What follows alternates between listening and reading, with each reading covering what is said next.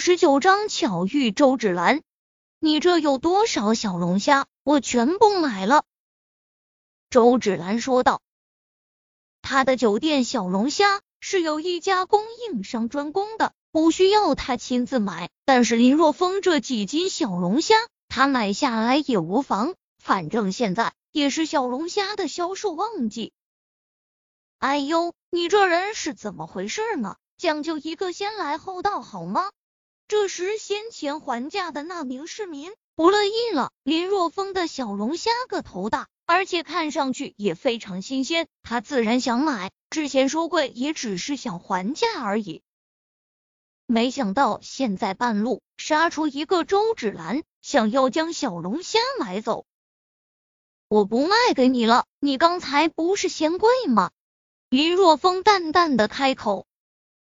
我买，我刚才就是随便一说，你称一下，我全部买下了。这人说道：“你现在就是买，我也不卖了。”林若风开口道：“这位美女是我的朋友，我不卖了，直接送给她了。”林若风这么一说，这名市民只能不甘的离开。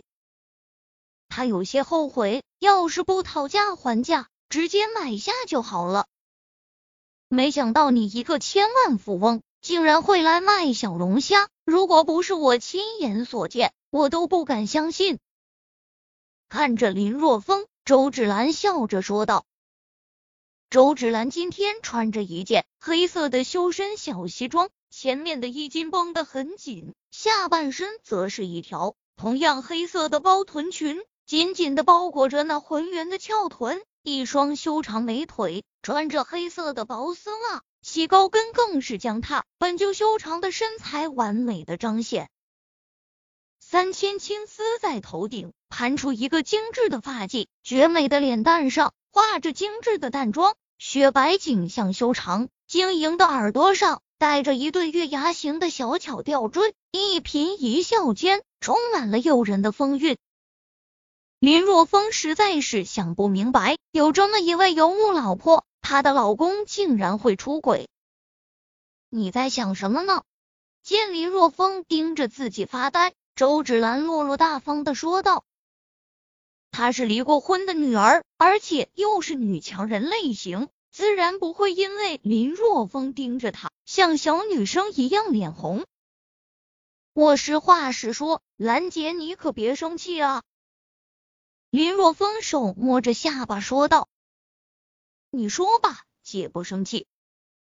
好，其实我刚才在想，你老公也是一个奇葩，有这么漂亮的老婆，竟然还会出轨，我也是醉了。”林若风笑眯眯的说道。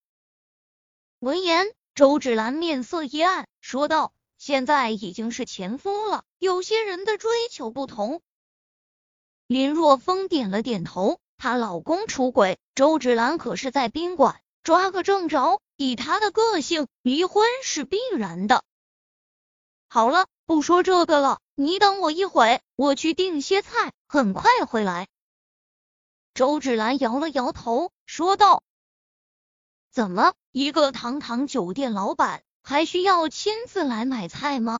林若风打趣道。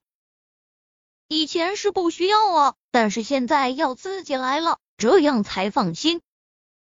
周芷兰说道：“不瞒你说，酒店出了问题，之前采购这个环节交给别人的，结果负责采购之人购买了不少劣质食材，这让酒店的生意受到了很大的影响。”好吧，林若风耸了耸肩膀，等我一会。姐姐一会就回来，向着林若风摆了摆手，随后周芷兰便风情万种的离开。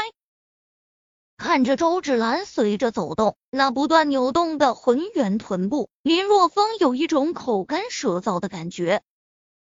这真是一个有着成熟风韵的迷人小妖精。十多分钟后，周芷兰返回。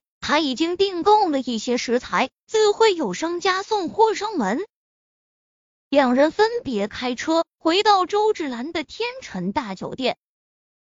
现在已经到了中午吃饭时间，但是林若风发现酒店里冷清了许多，人挺少的。林若风揉了揉鼻子，说道：“是啊。”周芷兰苦笑道：“之前是我疏忽了，主管采购的人是我前夫的亲戚，我和前夫离婚后将他给忘了，结果就被摆了一道。”闻言，林若风摇了摇头，还真是个可怜的女人。将龙虾倒入专门放置的玻璃缸中，周芷兰要将钱给他，但是林若风却是摆了摆手：“不用了，我都说了送给你了，哪能要钱啊？”好吧，那姐姐就不客气了。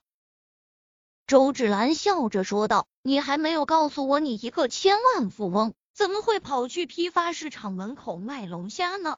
这个，说实话，我是想看看这个龙虾的市场如何。林若风实话实说道：“我是小林村的村长，我们村太穷了，所以我想给我们村民找一条赚取外卖快的路子。这不，我们村虽然处在大山环绕之中，但河流比较多，河里的鱼虾比较丰盛。”要是销路好的话，我会想办法克服运输方面的困难，给村民谋一条好路子。哟，你还是村长，这么年轻的村长可不多见啊！周芷兰美眸中带着感兴趣的神色说道：“小林村我也听说过，我们县本就是贫困县，而小林村却是我们贫困县的贫困村，生活在小林村真不容易啊！”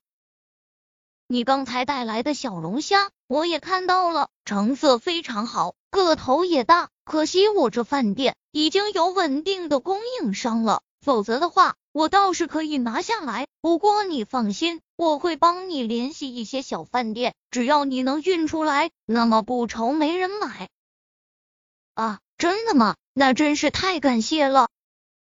林若风搓了搓手，只要能卖掉。怎么运出来？他可以想办法。和我客气什么？周芷兰笑容中带着成熟的迷人风情。就在这时，周芷兰接到电话，说是供应商送小龙虾来了。来到楼下，周芷兰见到了供应商陈冲。陈老板辛苦了，没想到你今天竟然亲自过来了。周芷兰脸上带着迷人的笑容，落落大方的说道：“呵呵，我是有些事情要和周老板商量一下的。”陈冲是个大肚便便的胖子，肥头大耳，专门做海鲜产品的销售，做的很大，可以说整个县城百分之四十的饭店都从他手里拿货。看着陈冲那眯起的小眼睛，周芷兰心中。突然有一种不好的预感。哦，那我们去办公室谈吧。